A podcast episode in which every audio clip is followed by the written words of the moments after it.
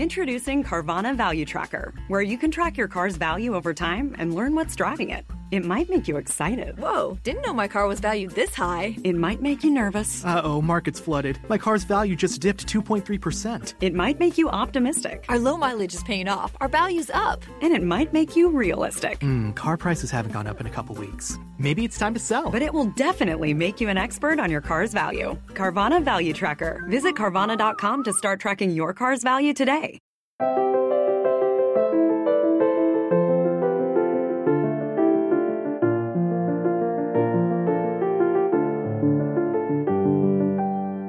Bienvenidos a Lactando, un podcast de Milcar FM sobre lactancia y crianza con apego, producido por la Asociación Lactando de la región de Murcia.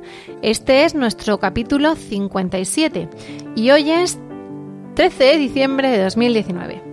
Yo soy Rocío Arregui y estoy acompañada por Esmeralda. Buenas tardes, Esmeralda. Hola, buenas tardes. Por Verónica. Buenas tardes, Verónica. Buenas tardes. Ya no es la querida presidenta, ahora es Raquel, porque hemos renovado cargos. Entonces, en los siguientes podcasts, que Raquel no ha podido hoy venir, le deseamos mucha suerte con su examen, eh, le haremos la referencia a ella, ¿vale? O sea, que eso va a seguir ocurriendo. Y nos acompaña también Encarni. Buenas tardes, Encarni. Buenas tardes, muchas gracias. A ti un placer por venir otra vez. La otra vez nos reímos un montón. Esto promete. Bueno, pues eh, hoy estamos eh, aquí disfrutando de, de un panetone navideño cortesía de Esmeralda, en lugar del clásico bizcocho, que no obstante hay para las que sigan con hambre. Y vamos a abordar un tema peleagudo, ¿no? Y claro, diré, bueno, ¿cuáles no lo son? Eh, antes de eso, no, les, no se lo he dicho a mis compañeras, pero bueno, así, esto es improvisación. Antes de eso quiero contar yo que he tenido en los últimos 30 días dos obstrucciones mamarias con mastitis. Para que veáis que, bueno, pero aquí estoy grabando un podcast. Así, para empezar.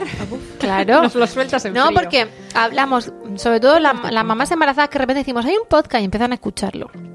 ¿Qué pasa? Que los problemas de la teta es como que lo hacemos muy escaso de, bueno, esto casi no ocurre y cuando ocurre tiene solución, tranquila, tú puedes, lo conseguirás. Bueno, pues ya está.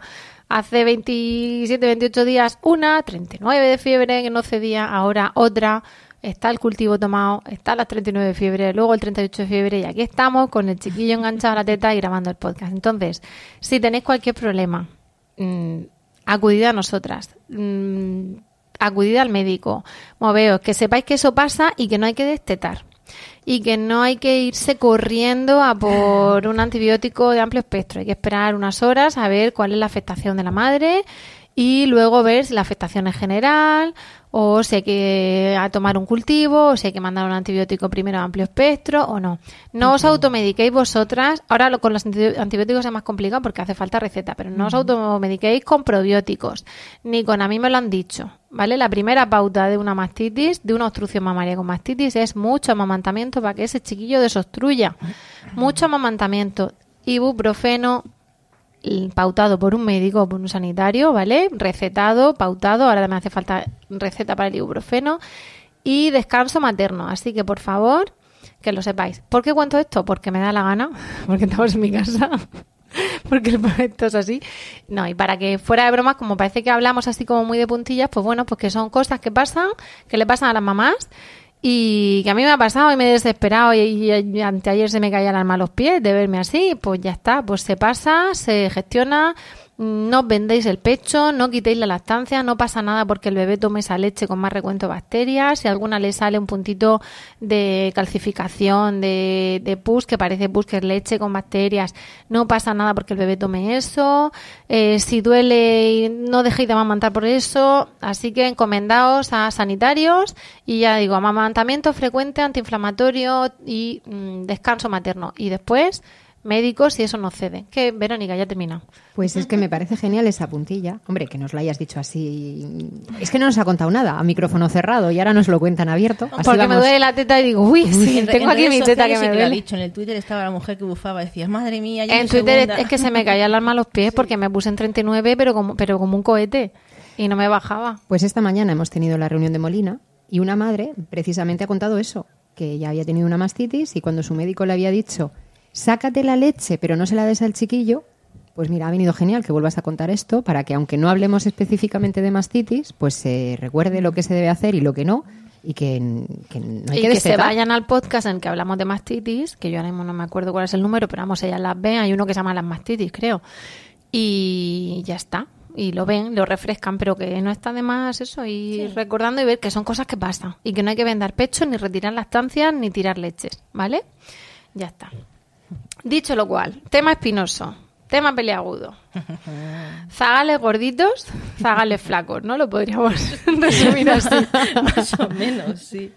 En estas fechitas que estamos entrando ya, que estamos ahí, que llegamos a las navidades. La foto de este está- podcast va a ser la del el Belén que me regaló mi marido por sorpresa el año pasado, que es la de la Virgen dando teta, con un bebé rollizo, pero que no es de tres meses. ¿eh? Ese bebé no nació esa noche, pero vamos, Vamos, ese de bebé es de la materna ¿no? prolongada. Entonces se va a ser el estancamiento ponderal del niño Jesús como ilustración. Sí, va a ser, vamos, va a ser muy ilustrativo, sí. Cuéntanos, Esmeralda, porque lo has preparado tú. No, más que nada es una cosa, un tema recurrente, muchas reuniones de grupo de apoyo de mamás, consultas telefónicas, eh, mensajes que nos llegan al correo de, de lactando, mamás que te paran en la cola del supermercado, eh, en la puerta del colegio de tus hijos, no sé, esa típica mm, pregunta de es que, es que no sé, es que, mm, es que mm, tengo poca leche, es que mi niño ¿Tú es que no ves? coge peso, es que mi hijo no coge peso, es que míralo, es que está, es que no tiene mollas, es que, es que no tiene rollitos, es que a mí me han dicho que mi hijo, como no tiene roscas, pues que no está sano, que no está bien, que es que tiene que engordar más, ¿no? Entonces, me hacía mucha gracia porque digo, fíjate, la mitad de la gente que conozco o más está diciendo, madre mía, tengo que ponerme a dieta, tengo que adelgazar unos kilos, llegan las comidas navideñas y hay que hacer plan, hay que hacer dieta, hay que hacer régimen, porque es que hay que entrar en el, en el vestido, ¿no? Digo, fíjate. Porque queremos bebés gorditos. Claro, y luego niños- queremos- y ya a partir niños, bueno, depende, y ya adultos, adultos delgados, y adolescentes mega delgados. efectivamente, ¿no? Entonces dice, fíjate qué reflexión, ¿no? Para pensar. Como gordo de 0 a 5. Sí. Y luego ya. mm, Ya ni eso, vamos, ya es que también llega un momento en el colegio que cuando en- entraron con tres años ya es que lo ven un poco más gordito y ya es que está diciendo que este niño no está bien de peso, es que este niño... Yo me acuerdo en la, en la revisión de los seis años de, de mi hija pequeña, mi hija Carmen, la que los conozcáis, es una raspita, es mm, delgada, no, tampoco es muy alta, pero es bastante delgada. Y cuando fuimos a, a la revisión, vamos, la mirada esa de mala madre, tienes a tu hija súper mega desnutrida, así, cejas así, no sé si lo veis, totalmente ceño fruncido de la enfermera. Es que esta niña está muy delgada, es que esta niña se le ven las Pero es que tú costillas". dabas a celgas, que eso ya lo has dicho tú, has confesado. Bueno, pues eh, resulta que estaba en el pencentil 50. De peso y de altura. Ah, Y la enfermera dice, pues no me lo creo, súbela otra vez al peso. Y la vuelve otra vez a subir, la vuelve otra vez a pesar y dice, pues no lo entiendo. No entiendo cómo estando tan delgada puede estar en ese percentil. Pues chica, a lo mejor es que mi hija realmente no estaba tan delgada, simplemente es su forma de... Era de- más ser, su fibrosa. anatomía. Efectivamente. Come como las limas. Pero ahí lo que pasa es que estás ya aludiendo a lo que hemos comentado de entornos hostiles, Exacto. podcast que también os recomendamos. Porque Y en el tema de si estamos gordos o delgados y si los niños están con buenas chichas o no, ahí tenemos opiniones para dar y Claro. tomar. Es que entonces, y para ignorar las dos Ahí es donde se juntan muchas cosas. Por un lado, la percepción que tiene nuestro entorno de si el niño está muy gordo, el niño está muy delgado. Y por otro lado, también en algunas ocasiones, la percepción, lo que nos transmiten los sanitarios en lo referente a, a que si nuestros hijos cogen poco peso, cogen mucho peso.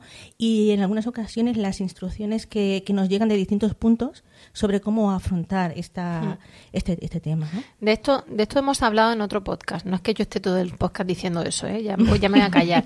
Pero el motivo de traerlo hoy es porque mm, hemos tenido consultas sobre eso y quizás se nos ha quedado corto y por eso queremos desarrollarlo más, ¿no?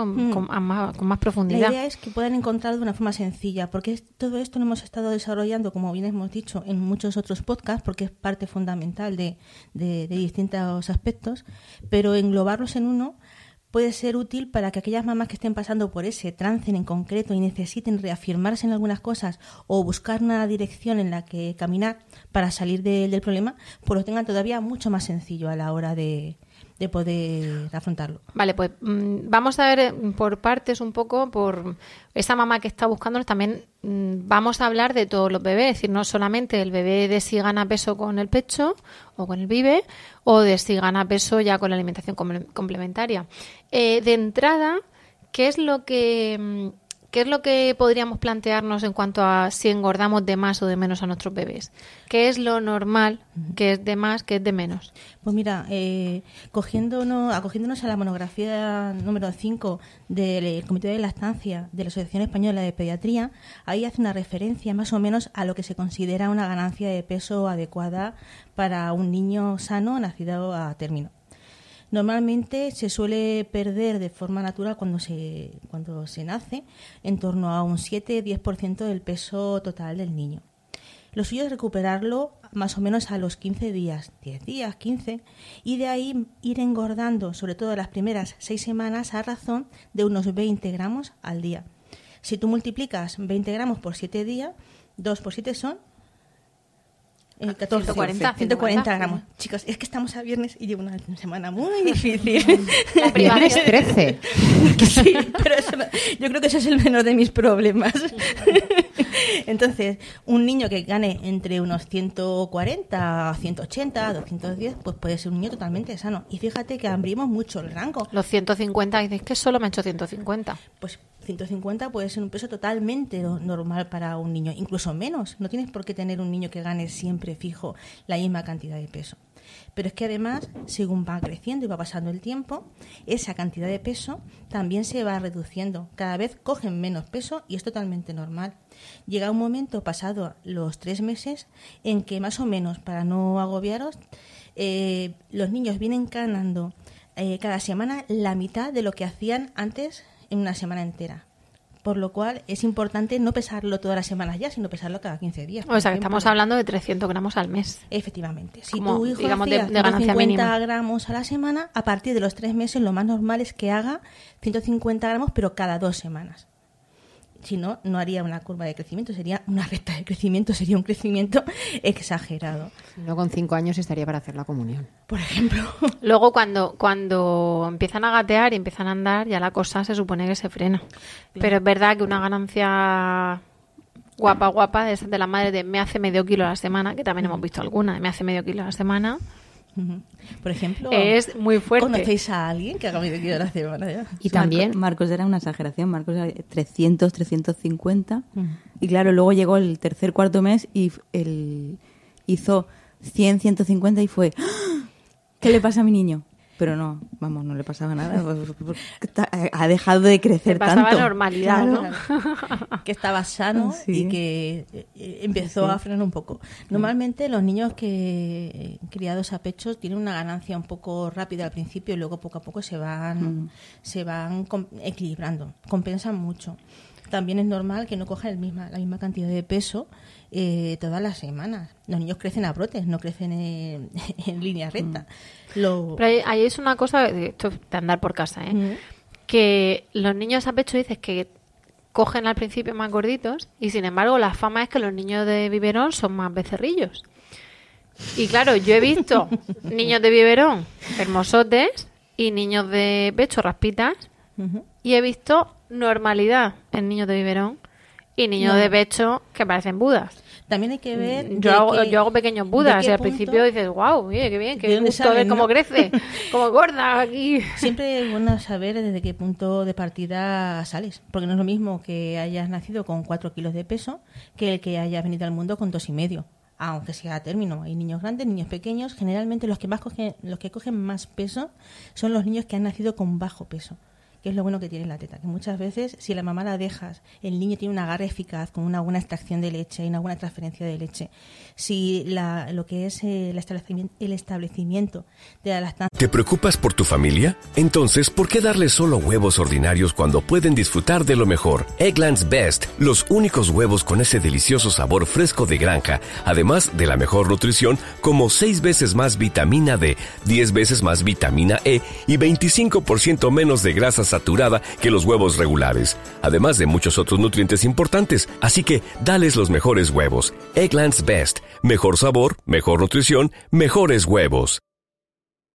¿No se merece tu familia lo mejor? Entonces, ¿por qué no los mejores huevos? Ahora, Egglands Best están disponibles en deliciosas opciones. Huevos clásicos, de gallina libre de jaula y orgánicos de Egglands, que ofrecen un sabor más delicioso y fresco de granja que le encantará a tu familia. En comparación con los huevos ordinarios, Egglands Best contiene la mejor nutrición como 6 veces más vitamina D, 10 veces más vitamina E y el doble de omega 3 y B12. Solo Egglands Best. Mejor sabor, mejor nutrición, mejores huevos. Visita egglandsbest.com para más información es el adecuado, esos niños pequeñitos de dos kilos y medio son los que más tienden a coger peso.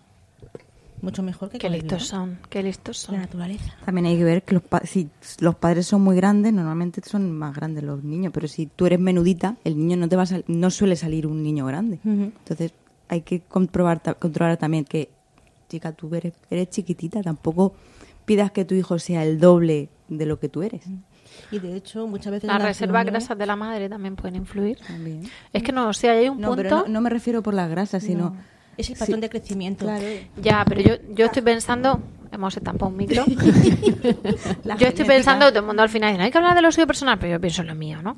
Y, y claro, mi, sí, sí, se oye estupendo. Mi hija era de hacer 0 gramos una semana, 100 gramos otra semana. Yo tenía una mastitis brutal y no lo sabía. Estaba ahí dando vueltas a ver quién me la diagnosticaba y sabía que había algo, pero no, yo ya le he contado a mis peplas muchas veces, no las voy a repetir. Entonces, ¿qué pasa? Que haciendo ahí un esfuerzo de, venga, vamos a aguantar, vamos a aguantar, porque algo había, estábamos ahí resolviendo. Oye, empezó la chiquilla a coger peso y entonces con 6, 7, 8, 9 meses iba a kilo por mes. Claro, no era lo normal. Entonces era un becerro bien grande. Y su hermano cogió ese ritmo, y pero luego de repente hizo lo- la normalidad. Primero en 500, 400, tal, y luego ya una cosa muy hermosita, tal, pero nada que ver. Este que tengo aquí enganchado, también becerro. Y dice, jolín, hay que ver que sin pesar la madre lo mismo antes de un embarazo que antes de otro, sin tener la misma reserva grasa, misma teta, eh, sin mastitis teóricamente, o con mastitis las tres veces. Oye, uno engorda de una manera, otro engorda de otra, y a mí personalmente, me- pensando lo- prácticamente Sí, lo mismo los tres al nacer, los tres postérminos, como no lo conozco, igual que de lo que conocemos hablamos, pues en eso yo lo ignoro y aquí soy una madre más, no una vocal. Me, me sorprende cómo en unos casos, Es muy ¿sabes? curioso. misma madre, misma teta, niño parecido y oye, funciona de una manera o de otra. no olvidemos que la leche se adecua a cada niño. A- Pues eh, mi becerrilla necesitaba mucho, porque vamos, era una bola. claro. Entonces, entonces la- lo- los nutrientes que llevaba tu leche se, se- se hacían a ella y, y al segundo otra. O sea, no es la misma, le- no es la misma leche. Claro, es la pe- misma leche, pero, pero, no pero ¿por qué decide el cuerpo que mi leche haga un estancamiento ponderal brutal? Que no, que lo Mm. que pasa es que había una inflamación ahí que no sale la leche y la chica tenía más hambre por un ciego. Y luego dijo esto, yo no paso otra vez por lo mismo, entonces hizo la, recta que dices tú. Pero compensó. escucha, compensó hasta el año y medio que aquí el que pestañea pierde. Sí, no, eso no no puedo puede decir. ser. Eso es lo que dicen. mm, Que es curioso, ¿sabes? El Muy mecanismo. curioso, sí, Al menos señor. para mí. Y a veces también pasa que el mismo niño, la madre preocupada de si tengo esos mitos que hemos hablado en algún otro podcast también, ¿no? De no sé si tengo leche, no sé si alimenta, pues mm, métele una ayudita, que se ve el crío muy delgadito, y a esa misma madre, cuatro meses después, dicen, quítale la leche que la tienes condensada. Que mira qué Buda estás criando. Y es la misma madre, unos meses después, con la, con la misma criaturita, sin necesidad de otro embarazo y otras circunstancias distintas. La verdad es que sí que nos han llegado consultas de mamás que les han dicho que como cogen su hijo medio kilo a la semana, que tienen que hacer una dieta de adelgazamiento. Que lo que tienen que hacer es ofrecerle agua en lugar del pecho, espaciar las tomas y eh, limitar la duración. Que Eso es lo que han dicho. erróneo. No que- no lo que decimos Son que hagáis. verdaderas barbaridades. Y eso es una cosa mm, que han venido muy apuradas y con mucho miedo. A ver, de- desde mi ignorancia, a mí me Desde suena barbaridad, ignorancia, pero imagínate. ya, pero quiero pensar que algo puede tener razón, no sé, pregunto, ¿eh? como abogado del diablo, en cuanto a exceso de grasa parda, cualquier historia así con respecto a los lactantes, que vamos, que ya digo que el lactante puede estar hecho un Buda Cuando la y mamá no me se ha le dicho quita. que ese pediatra le ha estado recomendado dar, darle solamente cada tres, tres o cuatro horas. Ah, no vale, pero por porque el contexto te da la sensación de que no está viendo las últimas evidencias Y de la misma mamá dice, madre mía, es que hace un tiempo me decía esto y es que ahora como ha cogido mucho peso me está diciendo que lo estoy haciendo muy mal, que lo que tengo que hacer es ofrecerle menos cantidades porque estoy creando un obeso. Eso decírselo a una De pecho. madre de pecho, sí, sí, sí, que estoy creando a un obeso, a un niño obeso y un niño enfermo. No hay niños obesos de pecho. Mm, Yo, re- yo recuerdo que, No que mi santa mucho. madre como pediatra, que la, mi, mi niña estaba brutal, y me decía, es que si le dieras cereales, te diría, quítale bola". los cereales. Claro. Porque tal, dice, pero es que como es pecho, pues a lo que dé. Y es una espiga ahora, desde hace unos años, es una espiguica.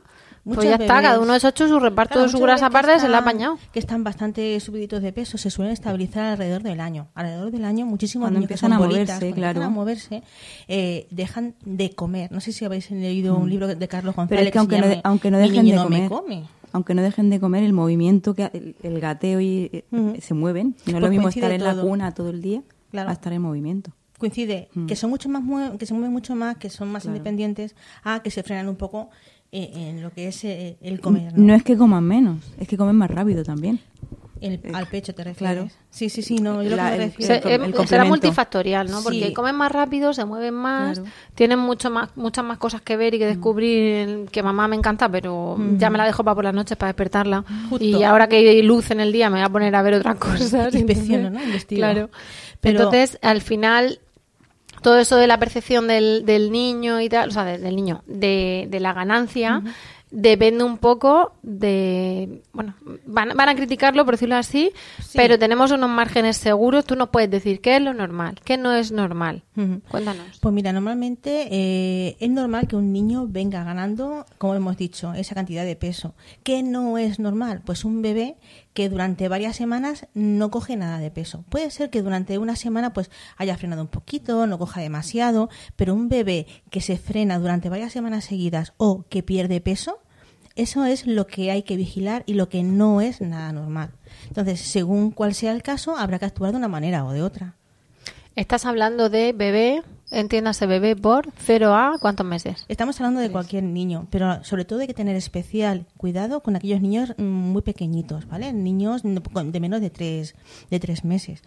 Eh, si tú, por ejemplo, a un recién nacido, vamos a empezar por el principio, como digo yo, si tú a un recién nacido que ha salido de- del hospital, que ha, tenido una pérdida fisiológica, eh, durante los días posteriores lo has ido vigilando y ves que ni ha perdido ni ha ganado demasiado peso, sino que queda ahí un poco en territorio de, de nadie, eh, habría que vigilarlo más estrechamente y hacer una serie de, de cosas, ¿no?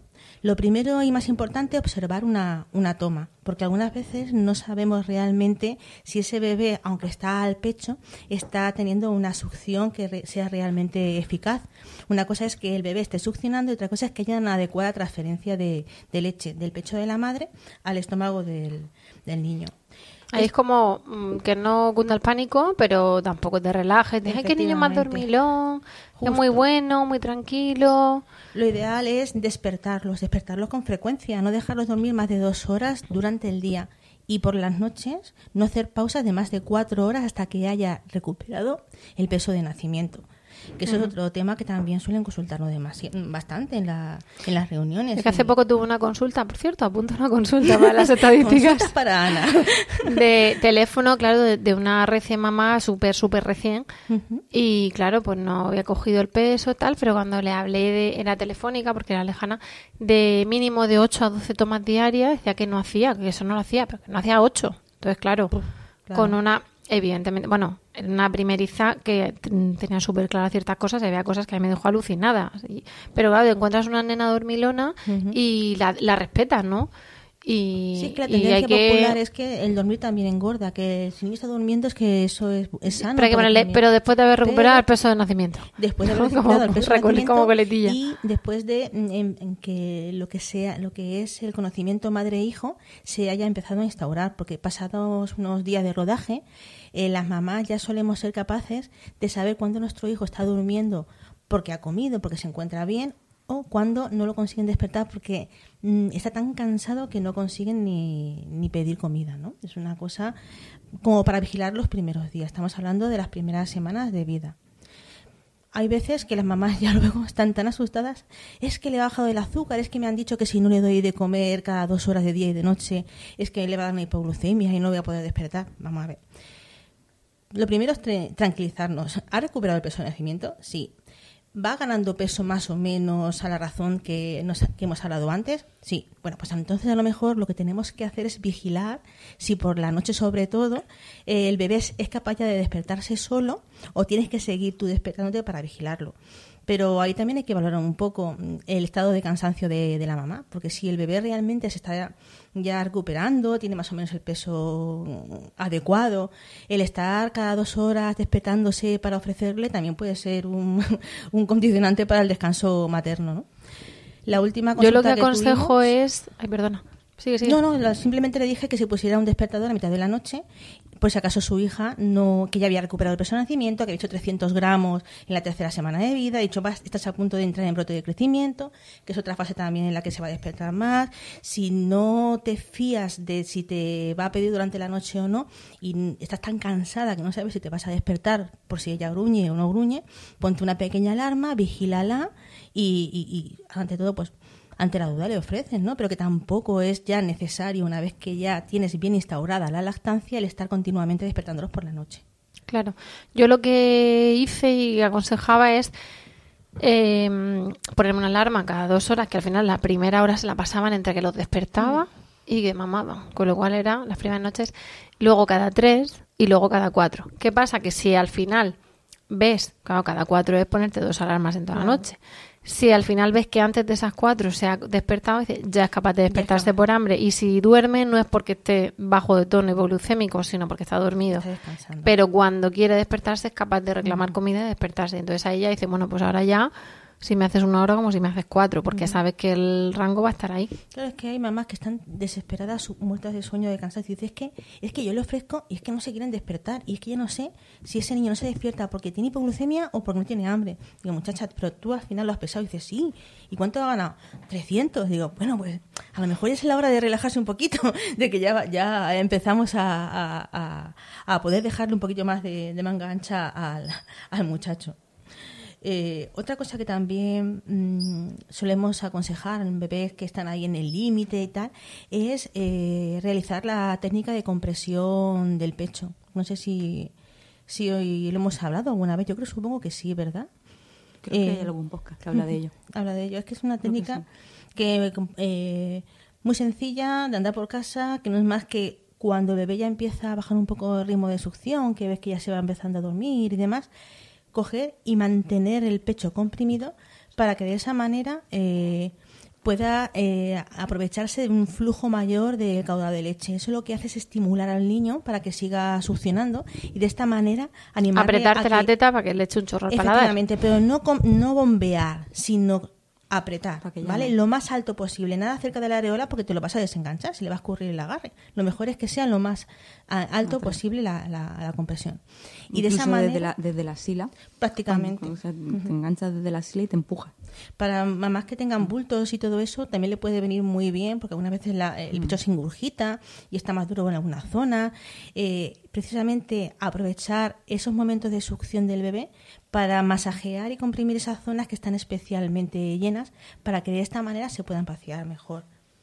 Y, en principio ya está, seguir mm, por un tiempo eh, vigilando el peso hasta que nos aseguremos de que el nene ya ha salido un poco de, de- de ese bache.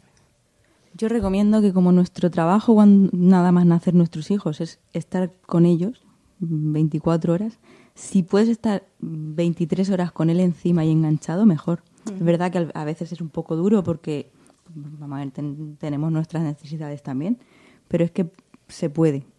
¿Vale? Yo, yo lo he hecho y es que algunas mamás tienen, si es que está todo el día enganchado, no es que esté ¿No se merece tu familia lo mejor? Entonces, ¿por qué no los mejores huevos? Ahora, Egglands Best están disponibles en deliciosas opciones. Huevos clásicos, de gallina libre de jaula y orgánicos de Egglands, que ofrecen un sabor más delicioso y fresco de granja que le encantará a tu familia. En comparación con los huevos ordinarios, Egglands Best contiene la mejor nutrición como 6 veces más vitamina D, 10 veces más vitamina E y el doble de omega 3 y B12. Solo Egglands Best. Mejor sabor, mejor nutrición, mejores huevos. Visita egglandsbest.com para más información. With Lucky Land slots, you can get lucky just about anywhere. Dearly beloved, we are gathered here today to. Has anyone seen the bride and groom? Sorry, sorry, we're here. We were getting lucky in the limo and we lost track of time. No, Lucky Land Casino, with cash prizes that add up quicker than a guest registry. In that case, I pronounce you lucky. Play for free at LuckyLandSlots.com. Daily bonuses are waiting. No purchase necessary. Void were prohibited by law. 18 plus. Terms and conditions apply. See website for details. todo el día enganchado, es que te necesita. Si sois primerizas hacer lo que dicen Carni. Bueno, cuando tienes más de uno, ¿no? Luego Es más es complicado. Pero sí que es verdad que hay que intentar que esa ayuda a los demás sea también para hacerse cargo del mayor y luego para que haya un rato de mamá y pequeño en exclusiva a lo mejor, o sea, mamá y hermano mayor me refiero. Pero es verdad que hay que intentar eso, tener un momento de, ¿cómo diría yo?, de lucidez, ¿no? De voy a ducharme. Y otro momento de voy a estar con mi cariño mayor y el resto te toca estar con tu cría que acaba de salir y no entiende la mitad de lo que está pasando, ¿no? Y además de eso, ¿qué hay que hacer? Bueno, pues eso cuando estamos en el límite, que ni fu ni fa, como digo yo, que no es que haya ganado mucho peso ni que tampoco haya perdido demasiado. Nosotros desde el grupo de apoyo aconsejamos intentar pesar al nene en nada más salir a la calle para tener un peso de referencia, porque es otra cosa que también tenemos que hablar. No vale, no pesa lo mismo la báscula del hospital que la báscula del pediatra, que la báscula de tu casa, que la báscula de la farmacia. Lo ideal es encontrar un peso y siempre seguir los pesos de, de ese artilugio, ¿no? No puedes comparar pesos de distintas máquinas, porque ahí hay siempre un- una tara. Inc- Incluso el peso que te, que te ponen abajo recién nacido al peso que te dan después, a continuación, cuando estás en planta, va- no es el mismo porque son otros pesos distintos. Efectivamente. Entonces, al handicap ese de madre mía, duerme mucho, duerme poco, me pide mucho, me pide poco. ¿Yo qué voy a saber si ha ganado peso o no? Pues si el peso que tenía yo en la maternidad no es el que voy a tener en la farmacia, pues. Si puedes salir con el muchacho, sales tú. Si no, tu pareja. Si no, tu madre. Si no, mm, aprovechas que te le den una vueltecilla al nene, que lo pesen y tú te duchas y duermes un rato. Claro. Pero lo ideal es tener un peso de referencia en la calle pronto. Esmeralda vive en una realidad distópica, paralela, donde bajar al niño a la farmacia para que la madre se duche. Y llega el padre con el otro llorando como, como si viniera Herodes. Soñar es gratis, ¿sabes? Aún todavía no he olvidado. El otro hija. que lo sacan del carro, lo ponen en la báscula y se pone a llorar como un cosaco. Yo, vamos, tengo recuerdos de, de esos que me dices tú de llorar. Increíble. Queremos decir que si os pasa eso, no- que es normal. Es que me han dicho las de lactando que te lo lleves, que me voy a dar una ducha. Decirlo, ponernos como excusa, pero que sepáis que si luego llega nena, no para de llorar, no pasa nada. Te subirá la leche de oírlo llorar y ya está. Entonces, eh, ya hemos visto la toma, hemos observado que hay una succión, hemos observado que, bueno, o sea, que el nene está mamando, que es- lo hemos despertado y pasa algo. ¿Qué hacemos? Aún así, el nene no, no coge peso, o ha perdido un poquito, o está ahí. Bueno, pues ahí ya hay que pasar, hay que dar un paso más, hay que subir un escalón más y hay que empezar a investigar qué es lo que puede estar fallando. Porque mm, si después de 12 días el niño no ha recuperado el peso de nacimiento, eh, o incluso ha perdido un poco, o vemos algún síntoma llamativo raro, lo suyo es investigar un poquito más. Y podemos investigar desde dos perspectivas, desde qué es lo que puede estar pasándole a la mamá y qué es lo que le puede estar pasando al bebé. Eh, ¿Por dónde empezamos? ¿Cuál creéis que puede ser más interesante? Vaya, por Dios. Vamos a empezar Vamos por la mamá. por la mamá. Sí. Aprovechando un gesto realmente significativo de nuestra compañera. Cuando tienen dientes pueden mamar, solo que a veces Apoyan. no, mm, se duermen y cierran la boca, hacen una herida, la madre tiene una mastitis y ahora mama sobre la herida. Entonces he flipado. Sí. Eh, empieza sobre la mamá porque como lo primero que hacemos es culpabilizarnos de todo, Por ejemplo, pues échale a la mamá y quítale culpa. Pues lo primero que tenemos que, que ver, por ejemplo, es eh, qué tipo de embarazo y de parto ha tenido la mamá. Porque algunas veces las mamás llegan ya con una mochilita, como digo yo, y durante el embarazo pues se le ha detectado un problema hormonal o esta mamá, pues no sé, ha tenido un parto no del todo como lo esperaba, ha manchado muchísimo, ha necesitado determinadas actuaciones médicas. O a lo mejor es que ha habido una separación importante de la mamá y del bebé y, y eso no se ha tenido en cuenta en un, en un principio, ¿no? Normalmente cuando no hay un contacto piel con piel porque hay una causa médica o no. Y aunque todo eso vamos a empezar, hemos visto que aquí en la región, qué cosa más graciosa. Hoy nos acompaña también Miguel, que estaba en la mochila durmiendo y ahora está mamando. Y nos ha hecho una mirada que nos ha dejado a todas, vamos, descolocadas. Nos ha hipnotizado. Nos ha hipnotizado a todas. Nos ha pasado aquí un ángel, un ángel llamado Miguel. Gracias. Por lo que estábamos diciendo, lo, pri- lo primero es preguntar un poquito a la mamá cómo se encuentra, ¿no? Además de cansada, que es muy posible que esté cansada, pues hay mamás que han sangrado mucho durante el parto, ¿no? Y pueden tener algún problemilla asociado a ello. Luego una analítica con unas hormonas tiroideas si la mamá es hipotiroidea, nunca está de más, porque esa mamá que toma medicación, pues sí que es conveniente que se reajuste la dosis dentro de un rango y para eso nada mejor que un buen endocrino que esté un poquito especializado pues en temas de, de lactancia y, y demás. Y en principio eh, hay otra cosita que se le puede también También se le puede relajar plantear. un poco en cuanto a la pérdida de peso inicial, aunque yo estoy aquí hablando sin rigor, porque cuando los partos son muy largos hay una hidratación de la madre mediante sueros y tal. Entonces a veces los bebés, insisto, mm, esto lo saben mejor los sanitarios, que yo no soy sanitaria, eh, digamos que nacen como un pelín sobrehidratados. Entonces hay una pérdida de peso que realmente a lo mejor ese bebé iba a nacer con, imagina, por decir una cifra, por 100 gramos menos. Entonces, claro, cuando él hace su pérdida fisiológica, le añades a la fisiológica lo que ha perdido de líquido superfluo de ese suero y parece que ha perdido mucho más porcentaje del que realmente ha perdido. Y hay que preguntar un poco a la madre si ha sido un parto largo, si le han puesto muchos goteros. O si ese bebé ha venido un poquito antes de tiempo y ha precisado de alguna medicación para madurar basada en el corticoides y demás, y eso también hace que, que- que los bebés, pues lo que dice Rocío, retengan bastante más líquido y ese líquido pues se pierde rápidamente una vez que ha, que ha, que ha nacido el bebé. Eso para lo que podríamos ver así por encima de... ¿En cuánto, ¿En cuánto tiempo hay que actuar con la mamá?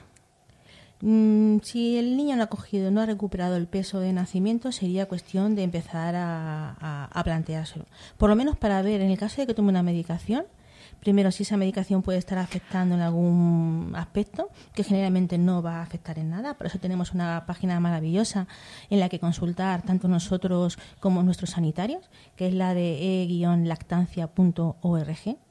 Y luego, por otro lado, en el caso de que esté tomando una medicación que sea necesaria para mantener su salud, como puede ser la tiroxina en el caso de las hipotiroideas, eh, hacerse un control dentro del primer mes para poder reajustar lo que son las...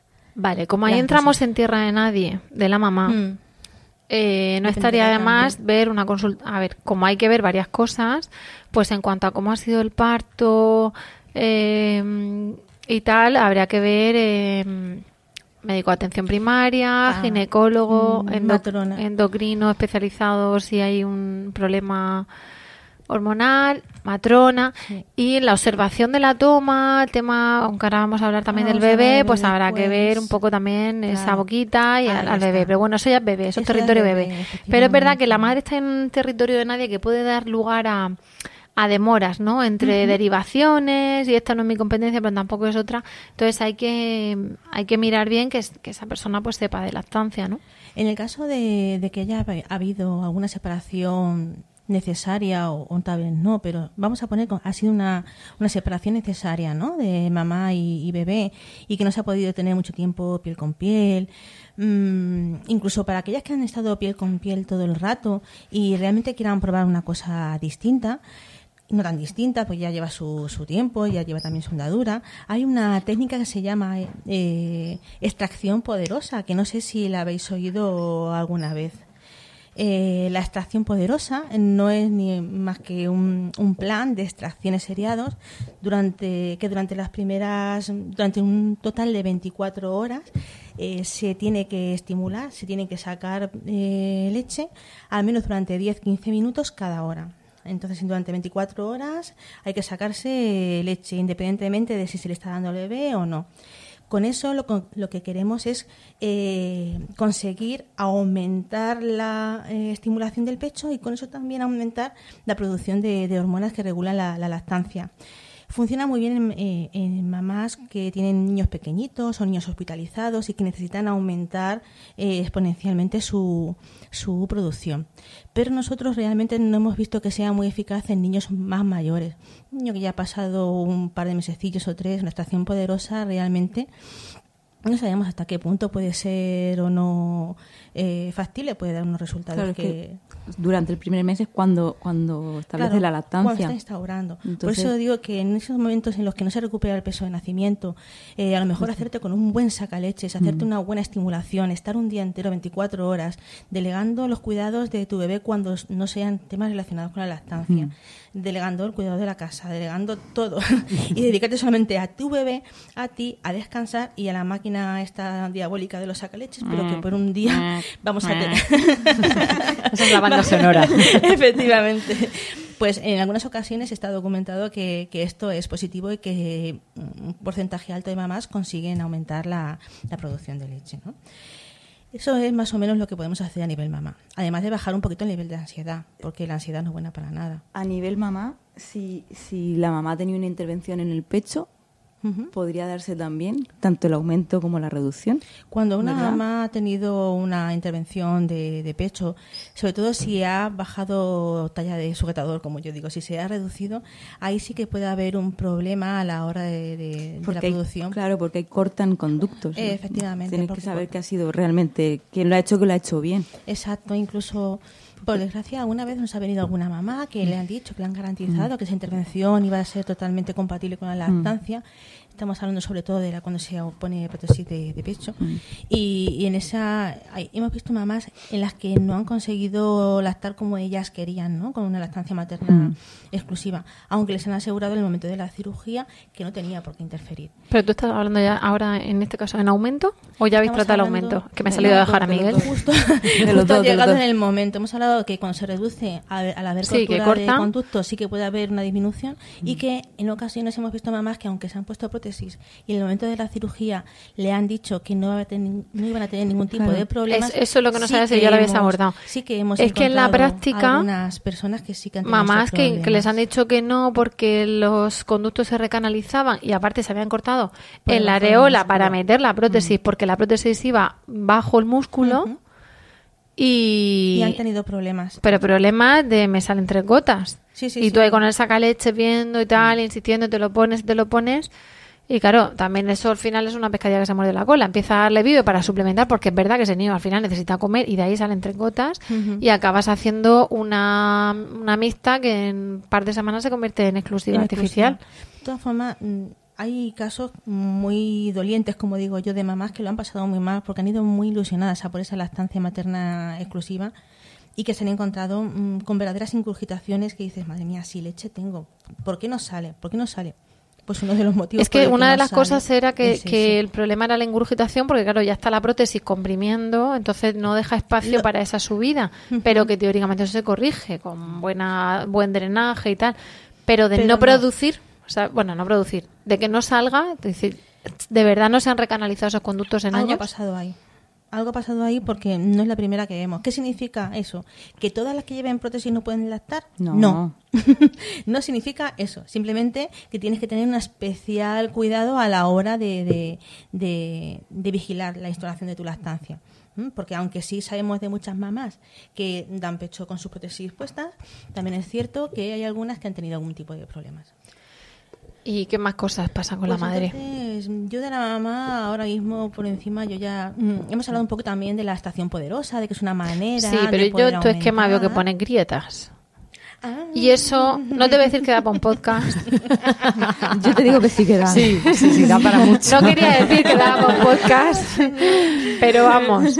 Es que son tan dolorosas que se me han pasado. Se te ha Quieres pasado, pasar por las has encima. querido olvidar. Sí, hombre, es que es un tema espinoso y doloroso. Sí, sí. Cuando tú tienes a un- una mamá con, que- con el pecho con heridas y demás, es que esto ya es cuestión de preguntarle, ¿te ha observado alguien una toma? Y entonces puedes recibir dos respuestas. No sé cuál temo más. Si no, no me ha observado a nadie, que dices, bueno, qué mal, pero vamos a observar una. O, sí, sí, si me han observado la toma me han dicho que todo va bien. Entonces dices, oh my god, ¿y ahora qué, qué hacemos? Digo, pues vamos a volver a observarla, a ver si podemos seguir aportando cosas nuevas, porque hay cambios, a veces hay situaciones en- en las que se ha podido variar un poco la, los agarres iniciales, ¿no? Y, y aunque normalmente las grietas empiezan muchas veces de forma precoz, con las primeras tomas, por la inexperiencia, por las malas posturas, por la incomodidad de estar en un ambiente que no es el tuyo. Sobre todo la grieta esa mm, en la base del pezón, que es una grieta mecánica. Ah, de, sí. Estoy recién parida y me han dicho que tengo que estar aquí acostada unas horas hasta por el sangrado y tal. Y, y claro, te lo enganchas como puedes. Como puedes, efectivamente. Sobre todo cuando no ha habido mucho, muchas manos que te ayuden a colocar el bebé. Aunque eso afortunadamente vamos viendo que se va mejorando, aunque nos largo camino por andar para que todos los bebés consigan un agarre eficaz al pecho en los, primeras, los primeros momentos. Eh, si hay una grieta, es señal de que el agarre no es del todo adecuado. Y si el agarre no es del todo adecuado, es más que probable que tu pecho no produzca eh, de forma adecuada. Lo más normal es que o bien produzca menos de lo que pudiera hacer o que el pecho compense, se ingurgite, produzca un montón para que el bebé que puede sacar solamente un poquito pueda mm, por lo menos alimentarse y no seguir perdiendo peso. Entonces, Yo voy a subir la apuesta. A veces, no voy a decir que la postura es perfecta y, la, y el agarre es perfecto, pero la boca está bien, la postura por fuera está bien, la lengua por dentro está bien. La madre una grieta es para morirse. Vamos. Coge, coge un pañuelo y lo muerde antes de enganchar al niño. Mi fantasma de las navidades pasadas, Sí, quiero sí, sí, decir. no, sí. Tres hijos, Sí, sí. tres grietas, bueno, por decir grieta, por llamarlo, Sí. pero eso era... Em, entramos en un terreno en que a veces el antibiótico intraparto... yo no quería llamar tampoco la bestia parda. Ya, pero claro, es que si no parece que es que si tienes una grieta es porque te lo estás colocando mal. Entonces, claro, de repente llega alguien te ve una toma y te dice, está bien, entonces la madre dice, ¿Y por qué? tengo el pezón pequeño, tengo el pezón grande, mi suegra me dijo que ella bien que pudo dar, en fin. Entramos ahí en unos terrenos donde ya la madre dice, pues ya he hecho todo lo que podía. Mm, no, no puedo, no puedo. Entonces, es, mira, a veces el antibiótico intraparto, por ser cesárea, por ser un parto con estreptococo positivo del grupo B, o incluso el, antibiótico de las 32 semanas en adelante, infecciones de orina, que son frecuentes en las gestantes y tal, puede dar lugar a un desequilibrio de la flora bacteriana. ¿Qué pasa? Que eso luego da lugar a grietas. Esperamos grietas que salen mm, antes de las 24 horas de nacido. Entonces, ¿qué hay que hacer? Abordar eso, pero como una cosa independiente. ¿Vale? De como una cosa independiente en el sentido de vamos a pensar que hay una infección subyacente porque han salido muy pronto, vamos a, vi- a vigilar esa grieta, vamos a descartar que no es mala postura. La grieta por mala postura, una vez que se corrige esa postura, que se va a corregir, ah, vamos enseguida porque esa madre está súper pendiente, súper encima, le van a revisar la toma. Si la toma está bien y la postura de verdad está bien, una grieta, Eso mm, cicatriza. decidme, pero Además vamos. es que te deja de mm, doler en, en el momento. Claro, y en tres días está cerrada. Sí, entonces la teta no tiene que hacerse, el pezón no tiene que hacerse, no hacen falta cremas, no hace falta preparar nada. Es normal que todo vaya fenomenal y es normal que la primera semana no todo vaya fenomenal, en el sentido de que ha habido unos pezones que han estado quietos y ahora empiezan a funcionar. Y pues oye, pues puede haber cierta fricción, incluso pequeñas heridas. Pero si a la semana Sigue corregida la postura y revisada la toma, que eso es esencial, y revisada la boca del bebé, sigue molestando y encima esas grietas salieron en las primeras 24 horas y ha habido un antibiótico intraparto, eso hay que mirarlo. Porque la- a veces la grieta sale porque hay una infección subyacente como consecuencia del desequilibrio de la flora. Eso lo podemos también derivar a las mamás para que escuchen ese maravilloso podcast de la mastitis. de la mastitis, ¿vale? Es decir, que, que no tienen hay- desperdicio. efectivamente, Me hay una mastitis subaguda, un tipo de dolor y a veces da la cara con esa grieta, Con esa ¿vale? forma. Entonces, no lo digo para que toda la que tenga grieta tenga una mastitis, No, no, pero que, se la sepáis que a veces eh, la postura es buena y lo estáis haciendo muy bien, mamás, y lo que hay que hacer es escuchar este podcast y luego escuchar el siguiente y luego irse al médico, ¿vale? Y ya saliendo del, del mundo mamá, si nos metemos en el mundo bebé, ¿qué, ¿qué es lo que tenemos que vigilar? ¿Qué es lo que vemos?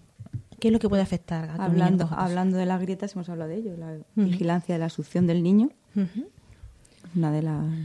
Es fundamental. Claro. A veces cierran mucho la boca, lo cogen bien en la areola, eso hace grieta, eso hace que la succión no sea eficaz.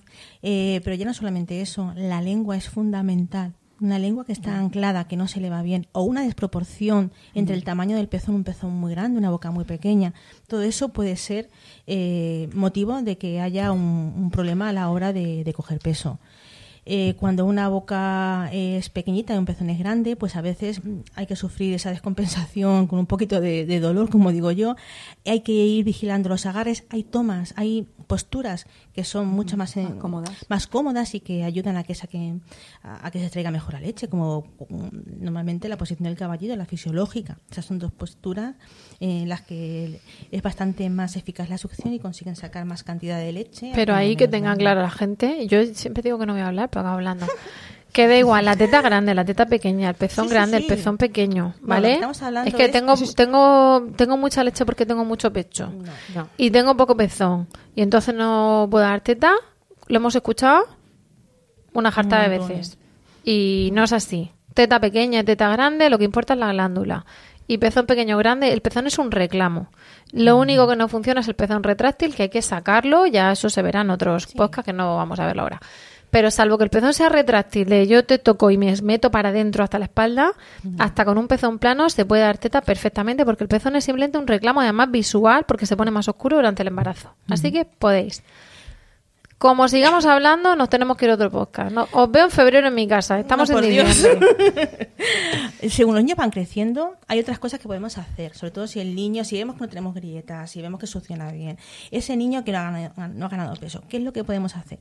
Pues mira, la Asociación Española de Pediatría también dice que es mm, no está de más hacer un control analítico del niño para descartar otras posibles mm, causas, ¿vale? De un estancamiento en el peso.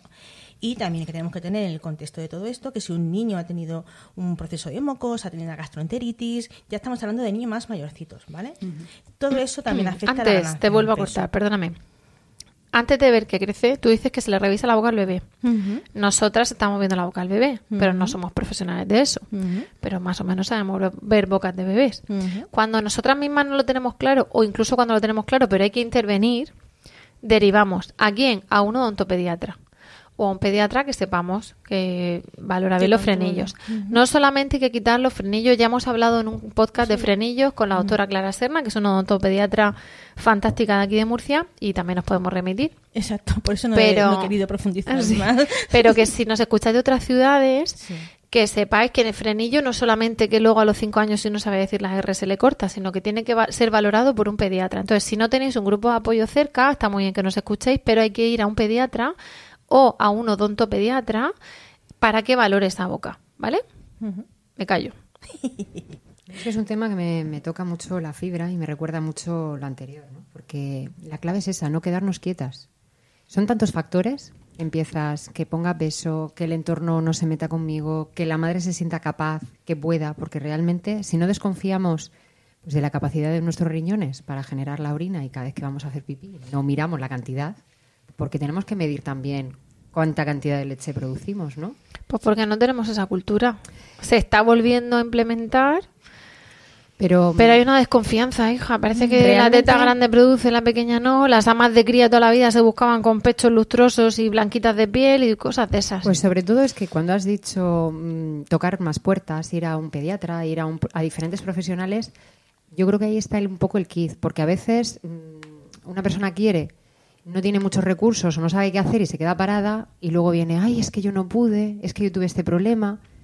Y el tema de cuando has hablado de la lengua, de la movilidad, porque claro, hemos visto muchas veces bebés, pero nos hemos fijado cómo mueve la lengua un bebé o cómo es una buena transferencia o cuando, cuando no hay realmente un dolor y no hay peso, ¿a qué se lo atribuyes? Entonces está muy bien eso que has dicho, Rocío, de ir a donde un profesional, cuando habéis hablado de incluso un odontopediatra, ¿no? Es que incluso si tú lo ves, como tú como vocal no vas a hacer nada, pues le dirás, mira, yo creo que tiene frenillo, pero ahora te derivo para que, por un lado, lo confirme, pero es que además si lo confirma, él sí que puede cortar con el bisturí eléctrico, no sé cuántos, y, y de la manera que hay que hacer. A La clave es informarse. Y si llega una mamá que dice, yo no pude, al menos mi experiencia en ese momento no es culpabilizarla. Es, pues si quieres tener más hijos y les quieres volver a dar pecho, seguro que podrás. Y si te vuelves a encontrar con esos problemas, vienes y te ayudamos y verás cómo puedes. A mí lo que me sorprende es cuando una mamá viene con un niño. No es que me ha dicho el pediatra que tengo que darle un poco de ayuda porque mm, ha cogido poco peso, demás, y resulta que le preguntas, bueno, pero ¿ha hecho los pasos que indica la Asociación Española de Pediatría? ¿Te ha pedido analítica de orina? ¿Ha revisado una toma? No, no, no, no.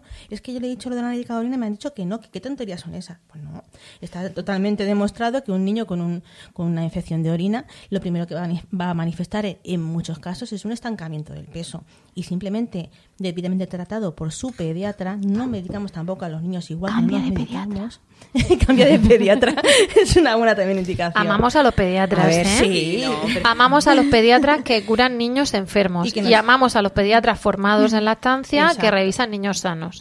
Y animamos a los demás pediatras a que se formen ¿A en que sí? lactancia, a los que también amaremos. Efectivamente, no, no, no, pero si es que es así como son las cosas. Si no se han dado unos pasos, no se puede llegar. Pero escúchame, es que aún así, si tú tienes un niño pequeñito, tienes un niño que tienes la duda y, y- y tienes que añadir un, un suplemento, yo no me tomaría un suplemento como un fracaso. Un suplemento no es un fracaso, simplemente es un medio para conseguir un fin. Es Eso es. Vale, importantísimo. lo que pasa, efectivamente, es los- eh, una de las cosas que hablamos de las, las cesáreas, los suplementos, la lactancia artificial en sí, salva vidas. Y Efectivamente. está hecho para Están lo que ahí está para hecho. eso. Lo que pasa es que abres un melón en este momento del podcast que no te puedo dejar.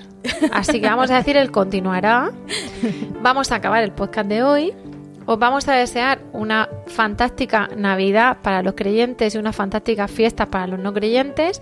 A todos un feliz y próspero año nuevo, cargado de amor y, y de teta. Y ya está. Entonces vamos a, a eso sí, a llegar al final del podcast. Vamos a daros las gracias de corazón por el tiempo que habéis dedicado a escucharnos y esperamos que os haya gustado. Os prometemos volver el, el año que viene, en 2020. Esperamos que os haya sido de utilidad y desde luego esperamos vuestro feedback, ¿vale? Vuestro feedback.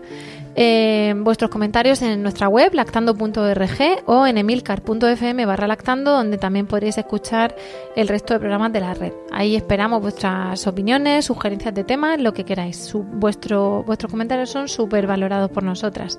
Y nos despedimos ahora sí, hasta el próximo programa, hasta el próximo año y os deseamos, como siempre, mucho amor y, Y mucha mucha teta.